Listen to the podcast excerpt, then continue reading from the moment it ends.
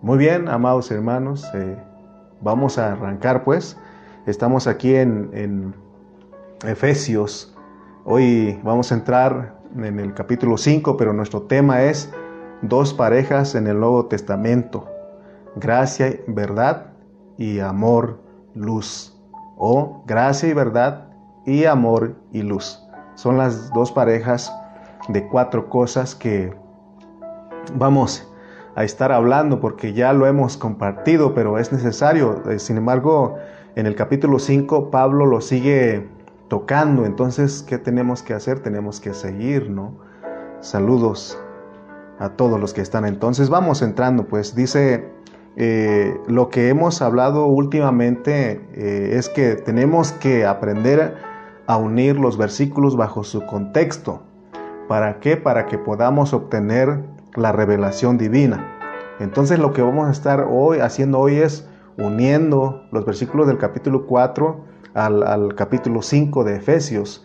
Y nos decían ahí en esta enseñanza cuando se dio que pues eh, los, los, los, versículos del capítulo 5 siguen siendo parte del capítulo 4. Entonces, ¿se acuerdan que les dije que no, no quisiera salir del, del capítulo 4 porque hay mucha riqueza ahí, ahí en ese versículo, en este, perdón, capítulo, porque cuando hablamos de ese capítulo 4, hablamos de lo que ahí trató de nuestro diario vivir. Eh, hablamos de aprender así a Cristo. ¿Se acuerdan ustedes de todos esos términos? No es lo mismo aprender así de Cristo que aprender así a Cristo porque aprender así de Cristo tiene que ver con algo exterior objetivo. Sin embargo, aprender así a Cristo tiene que ver con algo que ya tenemos aquí dentro de nosotros. También hablamos de ser enseñados en la verdad que está en Jesús. Y hablamos que la verdad es Cristo y la iglesia. También hablamos de, ahí Pablo en el capítulo 4 habla de que, de, de la vida de un mundano, de una persona que no cree en Jesús. Una persona que no ha creído en Jesús, que es inconverso, es diferente a la vida de un cristiano, porque la vida de un cristiano es dirigido por el Espíritu. Amén. Entonces ahora llegamos al capítulo 5 y entonces como les dije, tenemos que aprender a unir los versículos, estos versículos. Vamos a la lectura bíblica Efesios 5 del 1 al 14. Pongamos atención a, estos versículos del capítulo 5. Vamos a leer eh, Efesios capítulo 5, versículos 1 al 14 dice, Sed pues imitadores de Dios como hijos amados, y andad en amor como también Cristo nos amó y se entregó a sí mismo por nosotros, ofrenda y sacrificio, a Dios en olor fragante. Pero fornicación y toda inmundicia o avaricia ni aun se nombre entre vosotros como conviene a santos, ni palabras deshonestas, ni necedades, ni truanerías que no convienen, sino antes bien acción, acciones de gracias. Porque sabéis esto que ningún fornicario o inmundo o avaro que es idólatra tiene herencia en el reino de Cristo y de Dios. Nadie os engañe con palabras vanas, porque estas cosas vienen porque por estas cosas viene la ira de Dios sobre los hijos de desobediencia. No seáis pues partícipes con ellos, porque en otro tiempo erais tinieblas, mas ahora sois luz en el Señor, andad como hijos de luz. Porque el fruto del Espíritu es en toda bondad, justicia y verdad, comprobando lo que es agradable al Señor, y no participéis en las obras infructuosas de las tinieblas, sino más bien reprendedlas porque vergonzoso es aún hablar de lo que ellos hacen en secreto, mas todas las cosas cuando son puestas en evidencia por la luz, son hechas manifiestas, porque la luz es lo que manifiesta todo. Por lo cual dice, despiértate tú que duermes y levántate de los muertos y te alumbrará Cristo. Amén. Esa es la lectura que nos corresponde en esta hora. Hemos dicho que hay dos parejas en el Nuevo Testamento, Recuerden, gracia, verdad, amor y luz. Y son dos parejas. Gracia, verdad es una pareja, amor y luz es otra pareja. Pero estas dos parejas o estas cuatro cosas son Dios. Entonces Pablo en Efesios capítulo 4 y, el capítulo 5, él se enfoca en estas dos parejas. Hemos entendido por el capítulo 4 que Cristo y la iglesia es la verdad, amén. Y la gracia es Dios en Cristo como el Espíritu Santo dentro de nosotros para que podamos hacer las cosas correctamente. Repito, entendimos que en el capítulo 4, Cristo y la iglesia es la verdad. Y la gracia es Dios en Cristo como el Espíritu Santo dentro de nosotros para hacer las cosas correctamente. Amén. Porque dijimos que la gracia es la que nos capacita a nosotros a hacer todo lo que a Dios le agrada. Ahora, para saber cómo es que Dios opera como la gracia, nosotros tenemos que entender lo que es Dios dentro de nosotros. Pero no solamente como el Espíritu, sino como la gracia, porque todos entendimos que recibimos el Espíritu, pero ese Espíritu viene a ser la gracia dentro de nosotros. Amén. Entonces recuerden pues, eh, en estos versículos que leímos, vimos lo que es amor y luz. Pero cuando lees el capítulo 4, ahí te va a hablar de la gracia y la verdad. Entonces son dos parejas, gracia y verdad, amor y luz. Estas cuatro cosas son Dios. Entonces recuerden, estamos repitiendo, repitiendo, recordando, porque el domingo hablamos un poquito, regresamos un poquito al capítulo 3 y 2 de lo que es la iglesia. Pero ahora vamos a continuar. Esta es la continuación del mensaje 46, estamos en el 47. Así nos vamos ahora de aquí en adelante, vamos a retomar porque no tenemos que perdernos la secuencia que estamos trayendo porque eso nos ayuda, la secuencia nos ayuda a nosotros a entender. Amén. Entonces dijimos que en Efesios 4 encontramos la verdad que está en Jesús y ya entendimos que la verdad es versus las doctrinas. Entonces nosotros tenemos que llegar al punto de comprender la diferencia entre la verdad y las doctrinas. Y para eso hay que crecer, hermano. O sea, no es, no es cualquier cosa eh, eso de, que nosotros veamos la diferencia entre este, verdad y las doctrinas. O sea, para que nosotros no seamos eh, llevados por, por las doctrinas, por doquiera de todo viento de doctrina, necesitamos crecer, necesitamos desarrollarnos y necesitamos aún estar ejercitados de nuestro espíritu. Lo que, lo que estamos hablando en Efesios realmente es algo profundo. Y siempre les recordamos que necesitamos ejercitar nuestro espíritu porque en el capítulo 1, cuando empezamos con esta enseñanza, Pablo dijo que él oraba a Dios que nos dé un espíritu de sabiduría y de revelación y que abra nuestros ojos. Eso es lo que tenemos que hacer.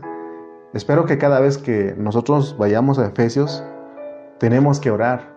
Señor, dame un espíritu de sabiduría y de revelación, porque el hablar de Pablo eh, no es cualquier cosa. Aún Dios en el apóstol Pablo escondió las cosas y nosotros tenemos que escudriñarlas, nosotros tenemos que encontrarlas. Por eso dice Pedro que algunos dice que los inconstantes y los indoctos tuercen el hablar de Pablo.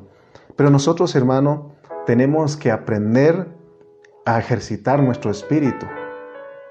Pero para ejercitar tu espíritu necesitas crecer, desarrollarte, porque si no entendemos esto, vamos a estar, ¿verdad?, este, imaginando qué será ejercitar mi espíritu. Y ya yo creo que hasta acá todos los que están con nosotros saben lo que es que uno ejercite su espíritu. Amén. Si nosotros no alcanzamos a llegar a la altura de, de, la madurez, del desarrollarnos, de ejercitar nuestro espíritu, entonces nosotros nunca vamos a saber la diferencia entre las doctrinas y la verdad. Hemos dicho que la doctrina le gustan a los niños, y debido a que no se ha perfeccionado a los hermanos y ellos siempre van a estar, permanecer niñitos en Cristo. Ahora, no estamos en contra de los niñitos en Cristo, porque en la vida de la iglesia va a haber niños en Cristo y esos niños en Cristo son los creyentes nuevos que están llegando. Pero también tenemos que hablarles a ellos que no pueden estar o no pueden quedar infantes, niños, en todo el tiempo Ellos tienen que crecer juntamente con nosotros y desarrollarse y ser perfeccionados. Pero el problema son los que ya tenemos tiempo que no hemos crecido y, seguimos, y nos gustan las doctrinas. Este, hay un montón de doctrinas allá por internet. Y usted se mete a internet en, ese, en esa red y, hermano, hay muchísima doctrina. Y a veces eh, buscamos lo que nos gusta oír. Vamos con un predicador, no nos gusta, le cambio a este porque este sí me agrada. ¿Te das cuenta? Si a ti te pasa eso es porque tienes síntomas de, de, un niño en Cristo. Porque siempre decimos que aquí en casa hay mucho, mucho alimento, hay mucho pan. Y a veces me da tristeza porque veo que hermanos están buscando otro lado cuando en realidad aquí hay pan. Aquí en el ministerio que Dios nos ha concedido no es de nosotros, no es exclusivo, sino que es para todo el cuerpo de Cristo. Y aquí hay pan, hermanos. Amén. Entonces nosotros tenemos que crecer, porque miren lo que dijo el escritor de Hebreos, se cree que fue Pablo el que escribió. Vamos a Hebreos capítulo 5. Vamos a Hebreos capítulo 5, versículos 11 al 14. Miren lo que dice. Hebreos 5, del 11 al 14 dice. Acerca de esto tenemos mucho que decir y difícil de explicar. ¿Se dan cuenta que no es cualquier cosa esto? Por cuanto os habéis hecho tardos para oír, porque debiendo ya ser maestros, está hablando los que ya tenemos años en la vida cristiana y todavía nos gustan las doctrinas. Dice, por cuanto os habéis hecho tardos para oír, porque debiendo ser ya maestros, después de tanto tiempo, tenéis necesidad de que se os vuelva a enseñar cuáles son los primeros rudimentos de las palabras de Dios, y habéis llegado a ser tales que tenéis necesidad de leche y no de alimento sólido. ¿Se acuerdan en Corintios cuando Pablo llegó con los corintios y le dice, ¿saben qué?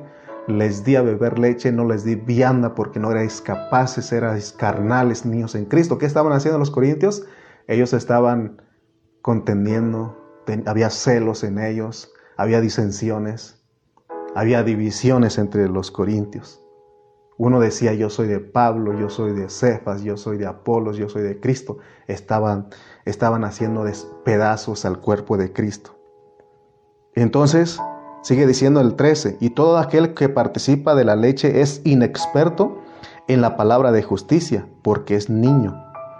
Pero el alimento sólido es para los que han alcanzado madurez, para los que por el uso tienen los sentidos ejercitados en el discernimiento del bien y del mal. Hay mucho que hablar aquí, pero solamente citamos esta referencia para ver la diferencia entre niños en Cristo y los que han madurado. Entonces, veamos pues, porque Sigue diciendo en el 6.1, por tanto, dejando ya los rudimentos de la doctrina de Cristo, vamos adelante a la perfección, no echando otra vez el fundamento del arrepentimiento de obras muertas, de la fe en Dios, de la doctrina de bautismos, de la imposición de manos. Fíjense todo lo que está hablando, pero en el versículo 1 dice Pablo que dejando ya los rudimentos de la doctrina de Cristo. Aunque la doctrina es de Cristo, sin embargo se puede volver un juguete para los niños en Cristo según San Pablo. Podemos estar entretenidos ahí. Y saben, saben que hablamos que el diablo y hombres dice que usan artimañas y astucias para entretenernos ahí.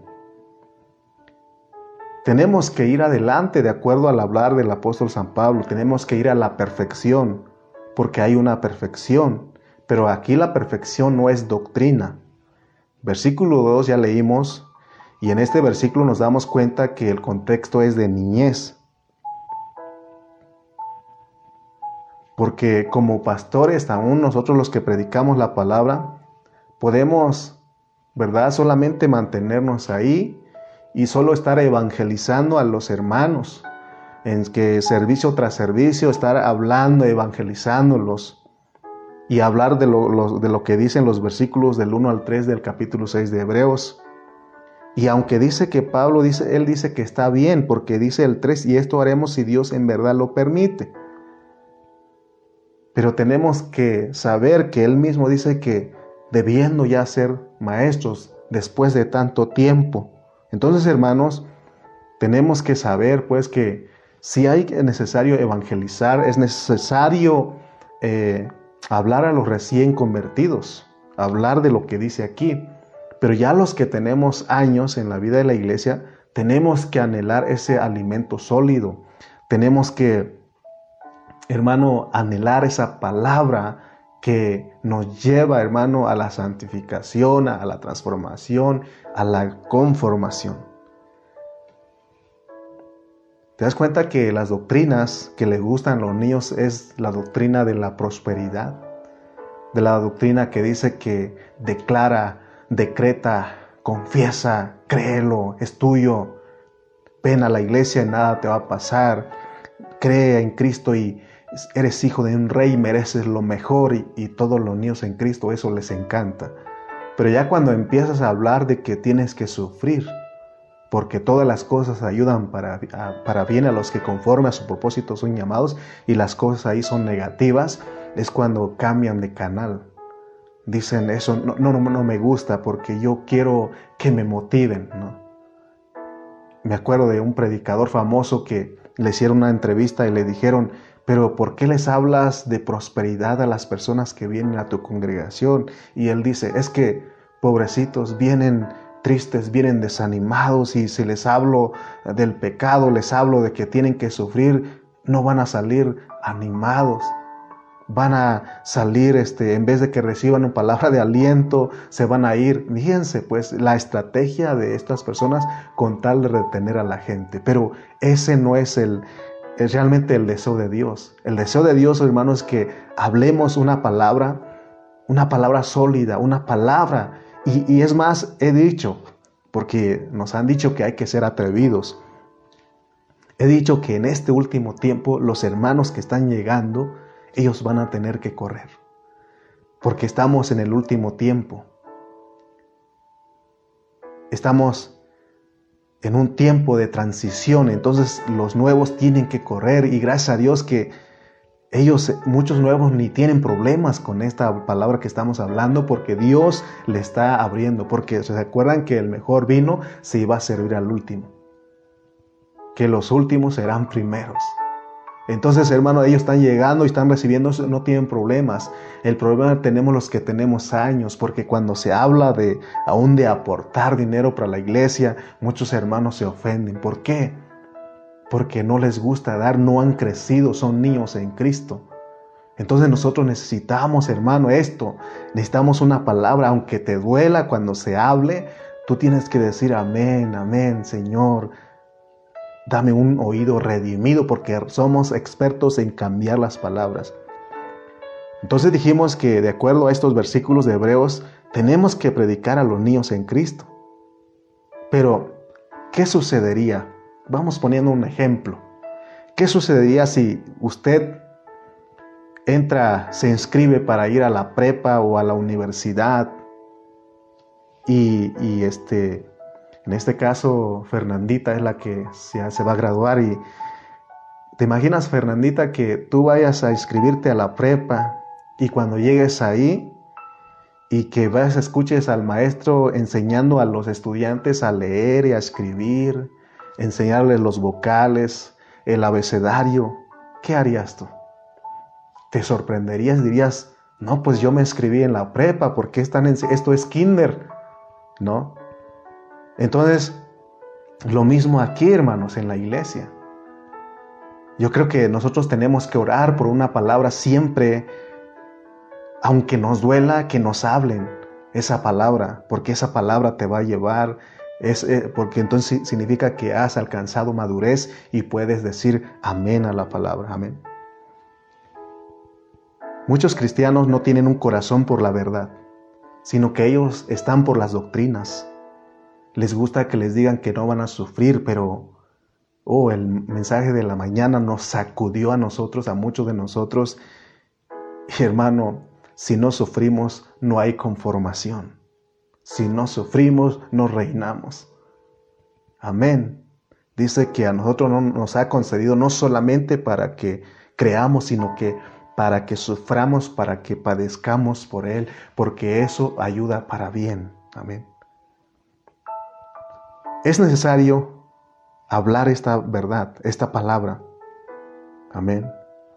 En las congregaciones de nosotros tenemos que anhelar el, alimento sólido, porque de otra manera, hermano, no, te, no vas a llegar a ningún lado, porque hay una meta. No vas a desarrollarte si no anhelas un alimento sólido, un alimento para gente adulta. Vuelvo a repetir, tenemos que disipular a los creyentes nuevos con, con lo elemental, ¿no? con lo básico. Y eso podemos ir a sus casas, así hemos hecho con algunos hermanos, vamos a sus casas, les explicamos algunas cosas.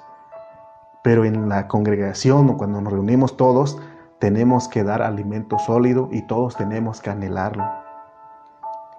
Muchas veces en las congregaciones eh, no, no toleramos aguantar mucho al que predica, porque como el alimento es sólido, nos cae pesado, ¿no? Y solamente estamos ahí desesperados a qué horas termina, eh, o nos gana el sueño. Y sabes que a los niños les pasa eso.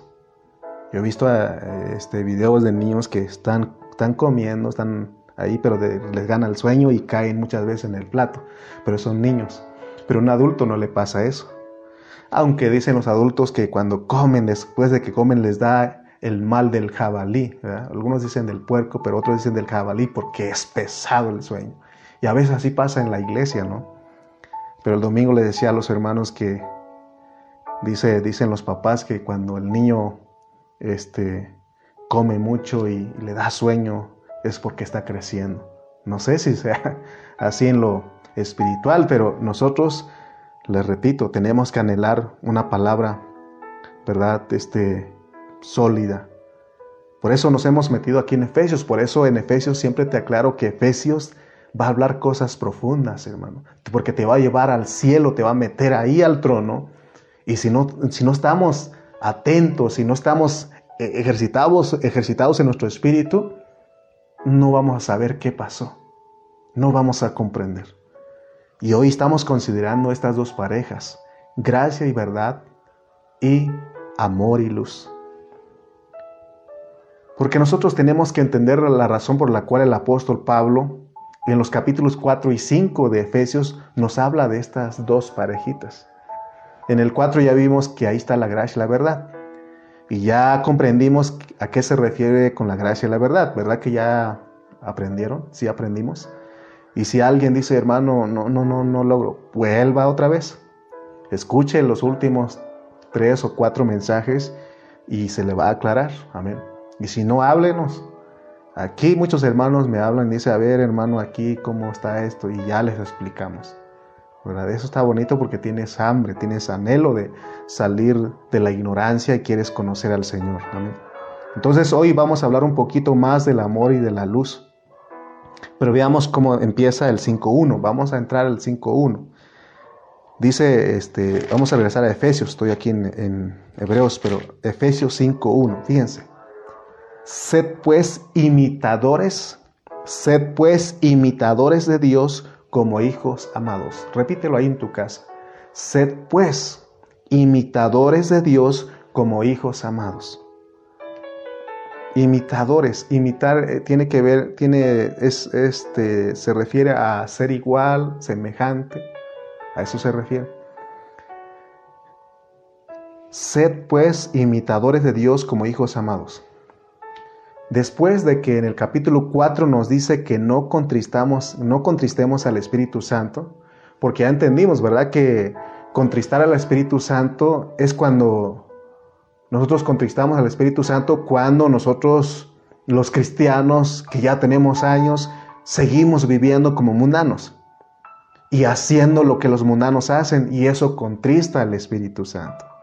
Y luego en el 4.22 dice que tenemos que despojarnos de la vieja manera de vivir, de la pasada manera de vivir, es decir, despojarnos del viejo hombre Y en el versículo 23 nos habla de que renovemos en el espíritu de nuestra mente. Y luego en el 24 dice que nos vistamos del nuevo hombre. Pero ahora aquí en el 5.1 dice, sed pues imitadores de Dios como hijos amados. Pablo dice que, él aquí hermano dice que tenemos que entender que como cristianos tenemos que imitar a Dios.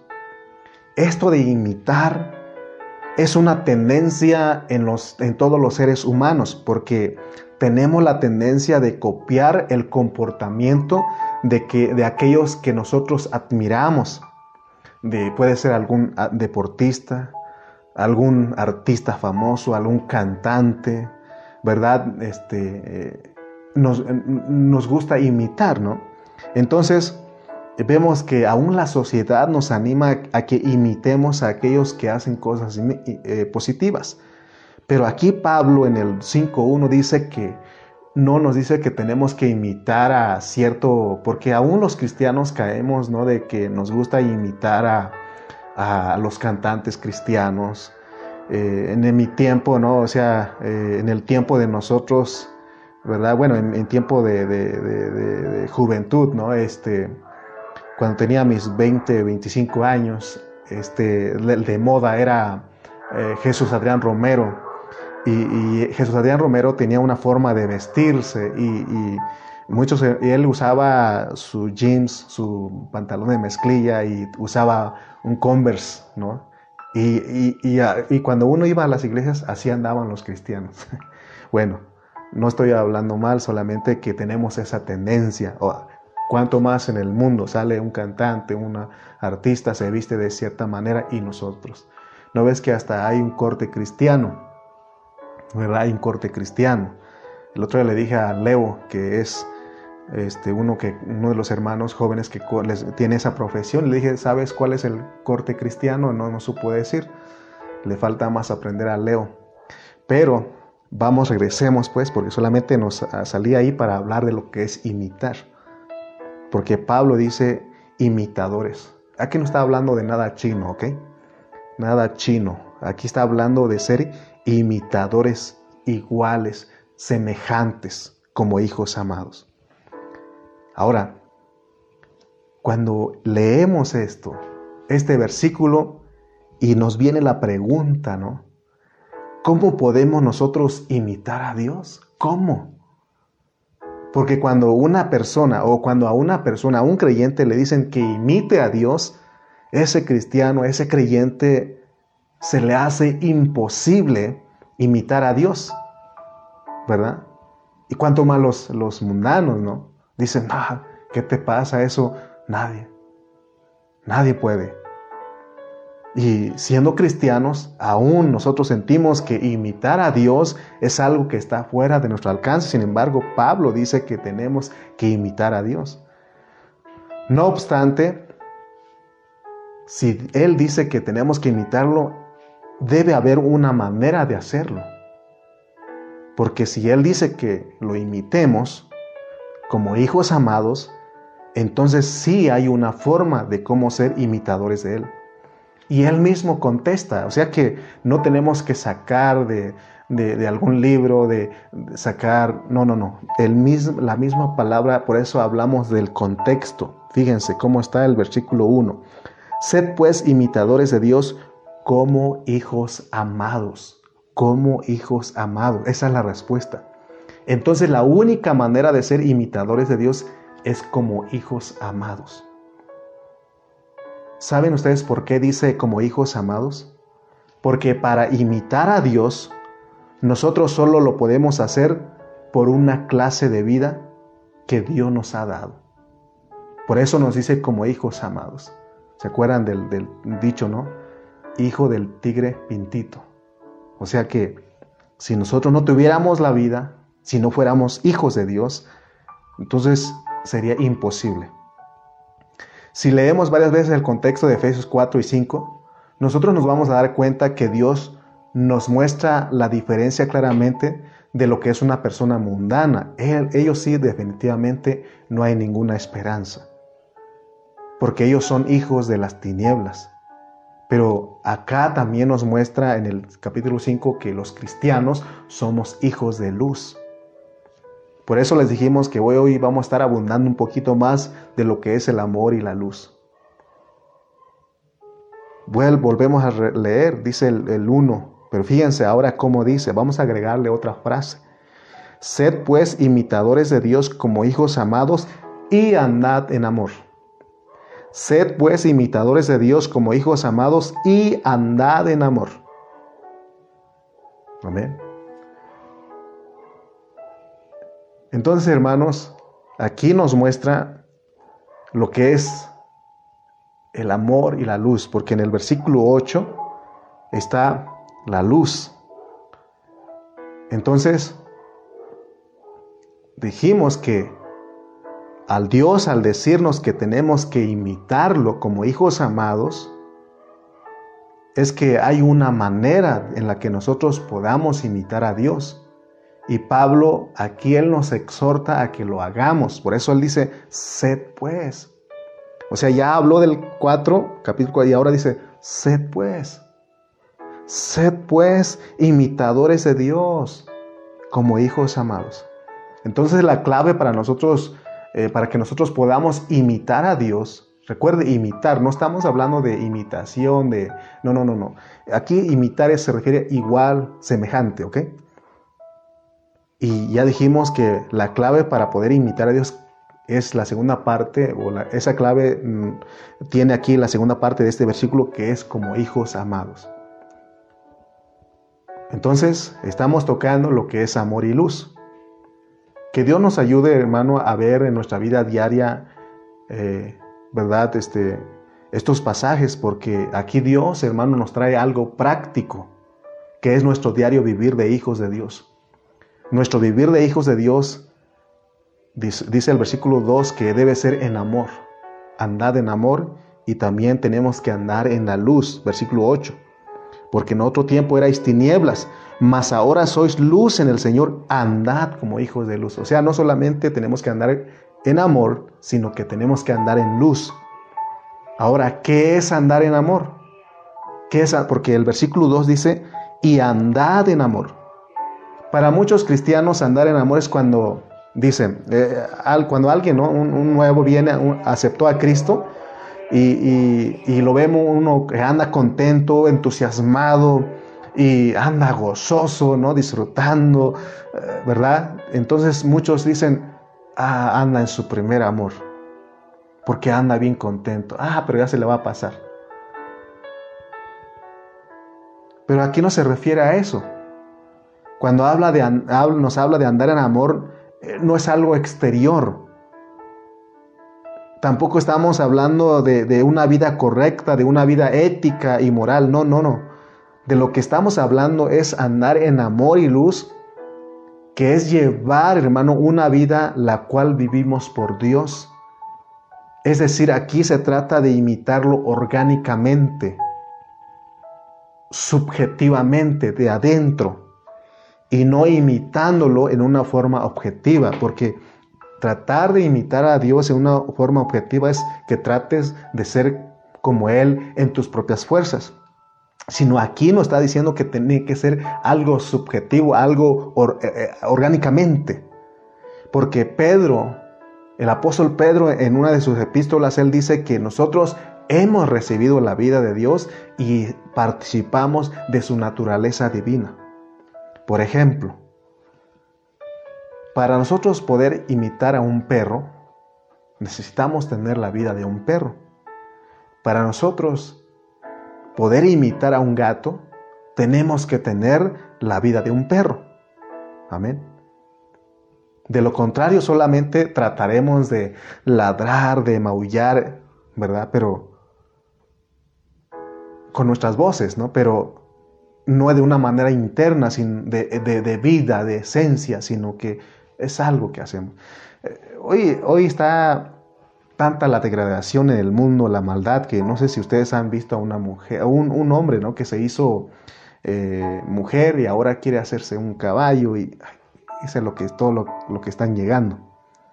Pero Dios no está diciendo eso. Él dice que imitemos a Él porque nos dio su vida, porque somos sus hijos. Entonces, que no se nos olvide que de la única manera que se puede imitar a Dios es como hijos amados. Antes de nosotros ser hijos amados, nosotros que éramos hijos del diablo. Como hijos del diablo, definitivamente no podíamos imitar a Dios, porque dice el versículo 8, porque en otro tiempo erais tinieblas, o sea, hermano, en otro tiempo todos nosotros éramos tinieblas, hijos del diablo, ¿verdad? Pero dice que ahora, más ahora, dice, sois luz en el Señor, andad como hijos de luz. El amor de Dios, el cual es interno, no se puede ver, porque si decimos que tenemos amor, es algo interno, pero la luz que es externa sí se puede ver, entonces esas cosas trabajan juntas.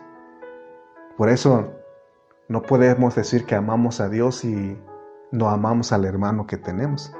Entonces Dios tiene el cuidado de que cuando nos instruye, porque nos dice que andemos en amor, pero inmediatamente en el contexto dice que lo que es andar en amor como hijos de luz. Porque dice, sed pues, fíjense, uniendo todas estas frases, dice, sed pues imitadores de Dios como hijos amados, andar en amor como hijos de luz. Esa es la la frase que podemos armar con el hablar de Pablo aquí en Efesios 5. Sed pues imitadores de Dios como hijos amados y andad en amor como hijos de luz. Recordemos que el amor es algo interno, pero la luz es algo externo. Entonces Dios, su amor expresado es la luz. Nuestro andar de amor debe estar constituido de dos ingredientes, sustancia y elemento. Esa sustancia es el amor y el elemento iluminador que se convierte en luz. Por eso dice que somos la luz del mundo. Dice que no se enciende una luz para ocultarlo, sino que se le pone a la vista de todos. Ahora, si nosotros no estamos ejercitando nuestro espíritu, aparentemente aquí en estos versículos nos piden algo objetivo, porque cuando alguien lee, llega aquí al capítulo 5, versículo 1, lee este versículo, inmediatamente viene a su, a su mente, a su pensamiento, que es algo exterior, de que tiene que imitar a Dios exteriormente. Pero cuando uno observa estos versículos detenidamente, el Señor no nos está pidiendo que lo imitemos exteriormente, sino que Él está hablando de algo más profundo. Porque no nos está pidiendo que seamos imitadores de Dios externamente, sino que nos está pidiendo como hijos amados. ¿Por qué somos hijos? Ahorita vamos a llegar a ese versículo, porque Él nos dio su vida. Por tanto, Dios dice, imítame. Imítame, pero como hijo amado, no objetivamente, no externamente. No trates de hacerlo en tus propias fuerzas. Imítame porque tú eres mi hijo. Entonces la imitación es tal porque si Pablo no dijera la segunda parte del versículo 1, que es como hijos amados, que es, eso es imitar subjetivo, ¿verdad? Entonces, si él no dijera ese versículo, entonces nosotros tenemos que tratar de esforzarnos. Amén. Pero dice, sed pues imitadores de Dios como hijos amados y andad en amor esta, esta palabra, fíjense hermano cómo está escrito. Sed pues imitadores de Dios como hijos amados y andad en amor. Andad en amor. Esto es imperativo. Porque aquí la declaración, sed pues imitadores de Dios como hijos amados y andad en amor, es una orden, es un mandato de Dios para nosotros. No es de que si tú quieres, dice andad en amor y andad en luz andad en amor y andad en, luz. Vamos a leer Juan 1.13, no pierdan de vista de Efesios porque vamos a regresar, pero vamos a ir porque habla de que somos hijos amados. Vamos a San Juan 1.13. San Juan 1.13 dice, dice el 13, los cuales, o sea, los hijos, los cuales no son engendrados de sangre, ni de voluntad de carne, ni de voluntad de Dios, sino de Dios. O sea que el versículo 12 dice, mas a todos los que le recibieron, a los que creen en su nombre, les dio potestad de ser hechos hijos de Dios. O sea que Dios nos engendró a nosotros. ¿Qué significa que nos engendró? Que nos dio su vida. Nos dio su vida, entonces nosotros venimos a ser hijos de Él, hijos amados. Entonces, de acuerdo a la pureza de la palabra de Dios, nosotros ya, gracias a Dios, que ya nacimos de Dios. Por tanto, nosotros ya hemos recibido la vida de Dios. Por eso cuando leemos segunda de Pedro 1.4, nos, nos dice claramente que nosotros recibimos la vida y la naturaleza de Dios. Solamente que no hemos echado mano de eso. Y me, viene siempre el, ejemplo de si uno le dice al, al, perrito, ¿por qué mueves tanto tu cola? Y él, si él pudiera hablarnos, nos podría decir, es que esa es mi naturaleza. ¿Por qué ladras? Porque esa es mi naturaleza. Entonces dice que nosotros también hemos sido participantes de la naturaleza divina. Dios nos dio su vida y nos dio su naturaleza. Y eso es muy importante para que nosotros entendamos lo que es imitar a Dios. Nosotros podemos ser imitadores de Dios porque ya no somos los mismos de antes. Antes dijimos que éramos hijos de las tinieblas, hijos del diablo. No podíamos, hermano, agradar a Dios. Pero ahora dice que somos hijos de luz. ¿Por qué? Porque hemos nacido de Dios y Dios es luz. Por tanto, la luz engendra hijos que son de luz y las tinieblas engendran hijos que son de tinieblas. Por eso dice que antes erais tinieblas, pero ahora sois luz en el Señor, porque la luz nos engendró a nosotros. Antes nosotros teníamos la naturaleza pecaminosa, es más, teníamos la vida satánica y por eso no podíamos mostrar amor ni luz, no podríamos mostrar la gracia y la verdad, pero ahora en Cristo sí. Entonces la razón por la cual nosotros podemos imitar a Dios es porque ya tenemos la vida, más bien ya no tenemos la vida de las tinieblas, sino ahora lo que tenemos es la vida de Dios en nosotros, porque imitar a Dios con la vida humana sería imposible, ahí sí sería imposible, hermano. Ninguna persona que no tiene a Cristo en su corazón puede imitar a Dios. Pero hay un problema serio, hay un problema serio porque los cristianos ya tenemos la vida de Dios, pero no estamos imitando a Dios. No estamos imitando a Dios. Entonces, hermano, entendamos eso. Si nosotros podemos ser iguales a Dios, o si nosotros podemos ser iguales a Dios, es porque nosotros tenemos la vida de Dios. Porque esa vida nos capacita o al tener la vida de Dios, tenemos nosotros la capacidad de vivir a Dios. Porque tenemos la vida de Él. Versículo 2 otra vez dice, y andad en amor. Que no se nos olvide que aquí es un mandato, es un mandamiento, es una orden para nosotros como hijos amados, ya eres hijo, entonces tenemos que andar en amor y andar en luz, en la luz. Porque estamos hablando de que nosotros al poseer la vida y la naturaleza divina de Dios, eso nos capacita para vivir a Cristo. Por eso es que, hermano, somos inexcusables ante Dios. No hay excusa. Y Dios un día nos puede pedir, demandar cosas, por la, porque la vida de Él está en nosotros y Él anhela que nosotros vivamos su vida. ¿Cuántos de ustedes se acuerdan de la parábola de los dos deudores en Mateo 18? ¿Se acuerdan ustedes que el Señor al último le dijo al siervo, al que perdonó, siervo malvado, no pudiste perdonar como yo te perdoné aquella deuda que tú no podías pagar, pero como me rogaste, me rogaste yo te perdoné. El Señor se enojó tanto, porque como hijos de Dios, hermano, tenemos esa capacidad. Pero si nosotros, en el caso del perdón, en el perdón, muchos cristianos estamos batallando, no somos, hermano, eh, no tenemos, eh, más ya tenemos la capacidad, pero como que no, no queremos obedecer a Dios porque Él dice, perdona porque yo te perdoné. Ten misericordia porque yo tuve misericordia de ti. Pero ¿qué hacemos nosotros? Eh, se cumple el dicho que dicen allá afuera en muchos de nosotros los cristianos porque decimos que te perdone Dios, pero yo no. Entonces, hermano, el Señor ahí se enojó bastante. No creas que cuando Él venga te va a decir, ah, no perdonaste, viejito. No pudiste tener misericordia. Y te va a pasar, no, Él se va a enojar y dice que va a mandar con los hipócritas.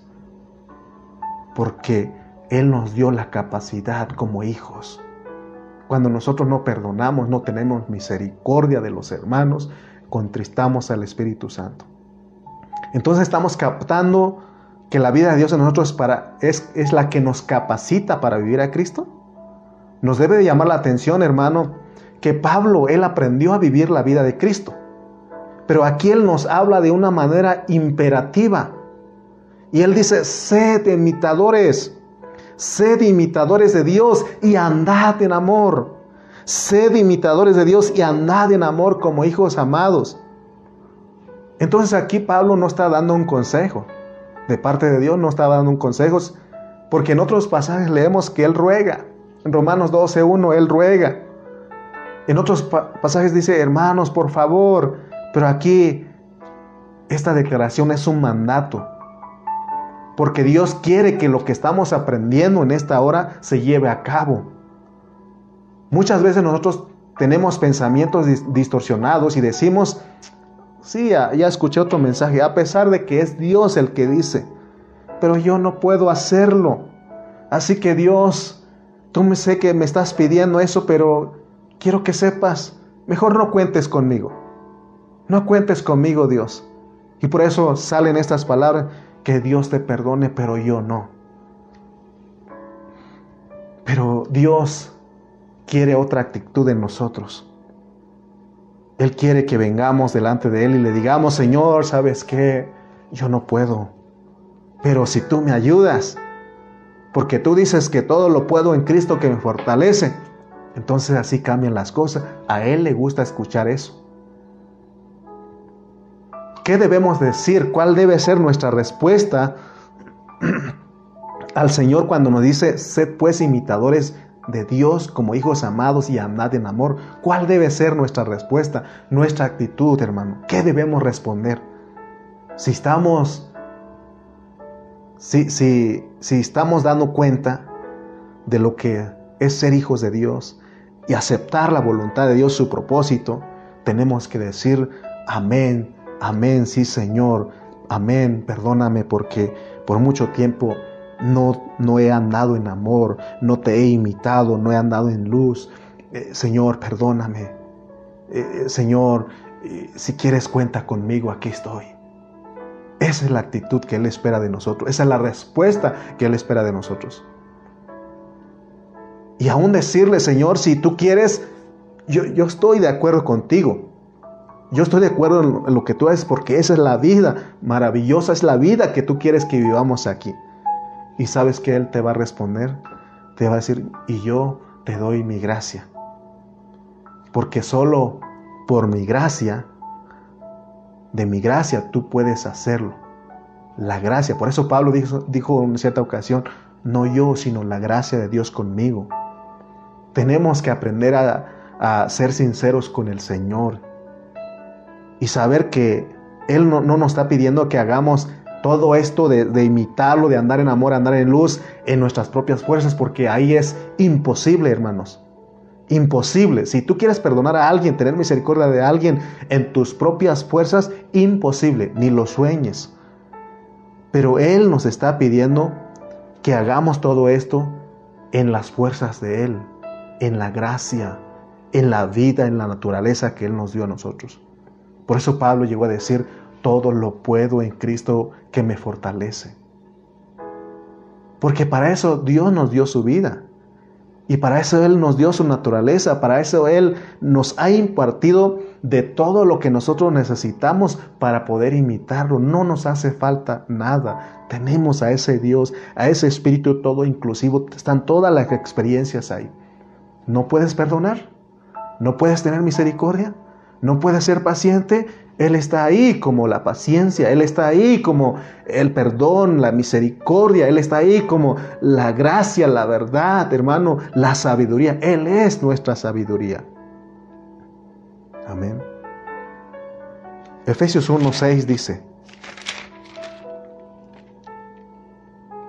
para alabanza de la gloria de su gracia, con la cual nos hizo aceptos en el amado. O sea que el Padre nos aceptó en el amado. Nosotros fuimos aceptados en el amado y nos metieron en el, en el, amado porque el amado es Cristo y nosotros estamos en Cristo y es por Cristo que nos volvemos amados. Por eso dice como hijos amados. Ah, como hijos amados porque tenemos su vida, tenemos su naturaleza y porque estamos en Cristo, hermano. Estamos en Cristo y Cristo está en nosotros. Dios nos ama y nos ve en Cristo. Y por eso Dios nos ve a todos nosotros como hijos amados, como dice Pablo aquí. Por la razón de que su hijo amado es corporativo, por eso dice que somos hijos amados. De acuerdo al contexto del capítulo 4, ser amado es ser uno que se viste del nuevo hombre Oh hermano, cuando nos vestimos del nuevo hombre, cuando, porque en el nuevo hombre no hay nacionalidad, no hay cultura, no hay política, no hay religión. Oh hermano, eso es ser un hijo amado. Pero sabes qué, cuando sacamos nuestra nacionalidad, sacamos nuestra cultura, nuestra política, nuestra religión, contristamos al Espíritu Santo. Amén, hermanos. Porque tenemos que imitar a Dios porque para eso tenemos al nuevo hombre dentro de nosotros, para que nos vistamos de Él, porque con ese vestido estamos imitando a Dios. Cuando venimos delante del Señor y nos hemos despojado del viejo hombre y nos vestidos, no, perdón, nos vestimos del nuevo hombre, entonces Dios dice, ese es mi hijo amado. Pero si nosotros venimos delante de Él sin habernos despojado del viejo hombre, entonces dice que Él nos mira de lejos, porque con ese traje viejo del viejo hombre, de esa pasada manera de vivir, ese viejo hombre, hermano, es vanidoso, es orgulloso. Y me acuerdo de Emiliano que últimamente ha dicho esta frase, sáquese, porque Dios no nos ve como hijo amado porque no estamos vestidos del nuevo hombre, sino que venimos, hermano, orgullosos, arrogantes, vanidosos, y Dios te dice, sáquese, sáquese, porque Él no tolera eso. Sed pues imitadores de Dios como hijos amados y andad en amor. Fíjense lo que es andar en amor. Andar en amor aquí es eh, andar enamorados de Dios.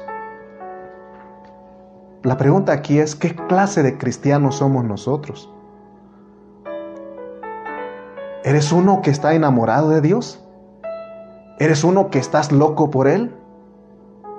Hermano, tenemos que estar enamorados de Dios y aún estar locos por Él. Por eso me gusta, mi, no es mi nombre real, pero mi nombre de cariño dicen Lalo, la locura. Porque yo puedo estar loco por Dios, porque solamente un loco por Dios puede renunciar muchas cosas y estar aquí en la iglesia.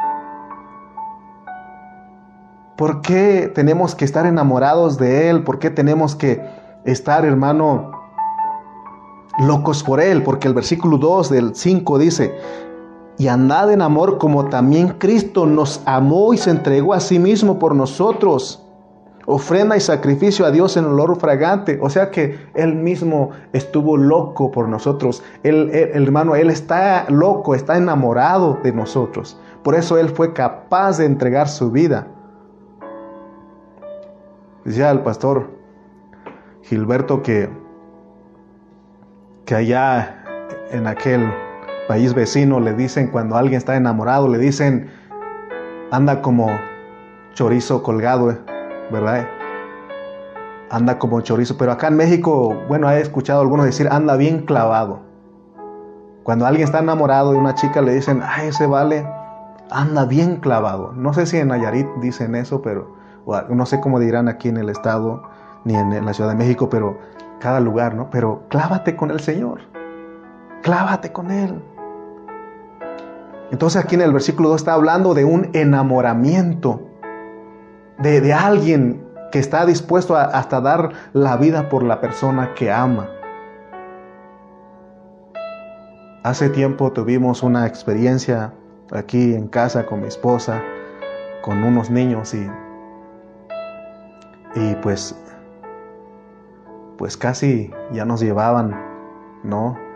Y en ese momento yo dije, yo me echo la responsabilidad y, y yo voy por mi esposa, que me metan ahí al bote, como decimos aquí, por, y, y que mi esposa no. Entonces, hermanos, este, porque aunque a veces, dice mi esposa, no muestras nada, pero yo sí estoy enamorado de ella. Pero tenemos que mostrarlo porque el Señor lo mostró, ¿no? Estamos aprendiendo, amén. Entonces, si nosotros estamos enamorados de Dios, entonces dice el contexto que no hacemos las cosas. Al estar enamorados de Dios, no hacemos las cosas que dice el versículo 3 al 5.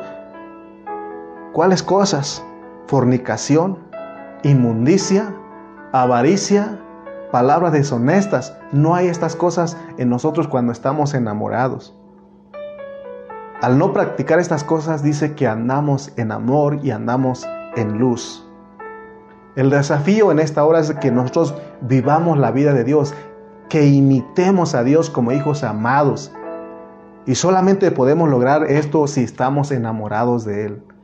Hermano, mi esposa a veces me dice, antes ni la distancia eh, era eh, un, este, ¿cómo se dice? Un estorbo no era más bien un impedimento, porque yo tenía que bajar desde Oaxaca hasta Ocotlán.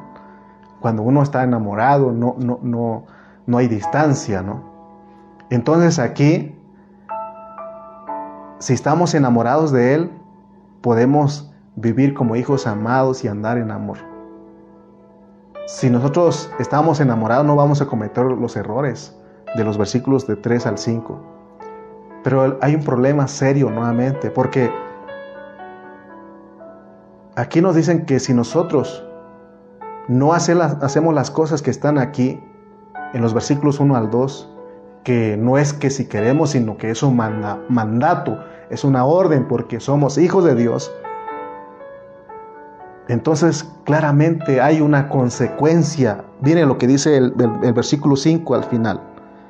Vamos a leer todo el versículo 5. Dice, porque sabéis esto que ningún fornicario o inmundo o avaro, que es idólatra tiene herencia en el reino de Cristo y de Dios. ¿Te das cuenta? Si nosotros seguimos practicando tales cosas y no vivimos como hijos amados, no imitamos a Dios, entonces hay una consecuencia, no tenemos herencia en el reino. Entonces aquí vemos que está en juego nuestra alma, porque podemos perder el alma si no usamos la vida que Dios puso en nosotros para ser como hijos amados y que andamos enamorados. El mensaje de hoy es que si estamos caminando enamorados de Dios, si estamos caminando enamorados de Cristo, tenemos, podemos vivir, imitar a Dios como hijos amados, andar en amor y andar en luz. Pero la pregunta es, ¿no será que hemos dejado nuestro primer amor? ¿No será que ya nos hemos desenamorado del Señor? ¿Cómo estamos? ¿Cómo sientes en este momento cuando estás escuchando la palabra? ¿Será que ya me extendí demasiado? ¿Será que el hermano ya duró demasiado y ya urge que termine porque necesito hacer otras cosas? ¿Será que está pasando eso? Les decía que no había distancia entre mi esposa bueno, de, de, Oaxaca a Ocotlán para venir a ver a mi esposa. Eran como 18 horas más o menos. Cuando platicas con alguien que, con quien estás enamorado, no hay tiempo. Decía el pastor Ceja que, mi pastor Ceja decía que cuando le daban, creo que una hora con, con su esposa, su novia en ese entonces, dice que era bien poquitito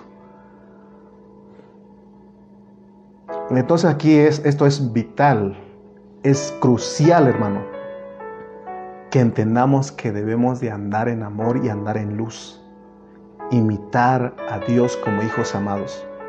Nosotros somos los hijos amados de Dios porque estamos en el amado y porque solo el que anda enamorado anda en luz, se ve, por lo que dice el versículo 8, porque en otro tiempo erais tinieblas, mas ahora sois luz en el Señor y andad como hijos de luz. Entonces, ¿qué pasa? Ya vimos que si seguimos, no imitamos a Dios y sino al contrario hacemos las cosas que están este, en el 3 y en el 4, ya sabemos que no tenemos herencia en el reino. Pero ¿qué pasa, hermanos, si nosotros imitamos a Dios como hijos amados, andamos en amor, andamos enamorados y andamos en luz? Dice el versículo 9 que se va a ver el fruto. Ese fruto se va, a fluir en nosotros si estamos enamorados. ¿Y qué es lo, son los, cuál es el fruto del Espíritu aquí? Bondad justicia y verdad.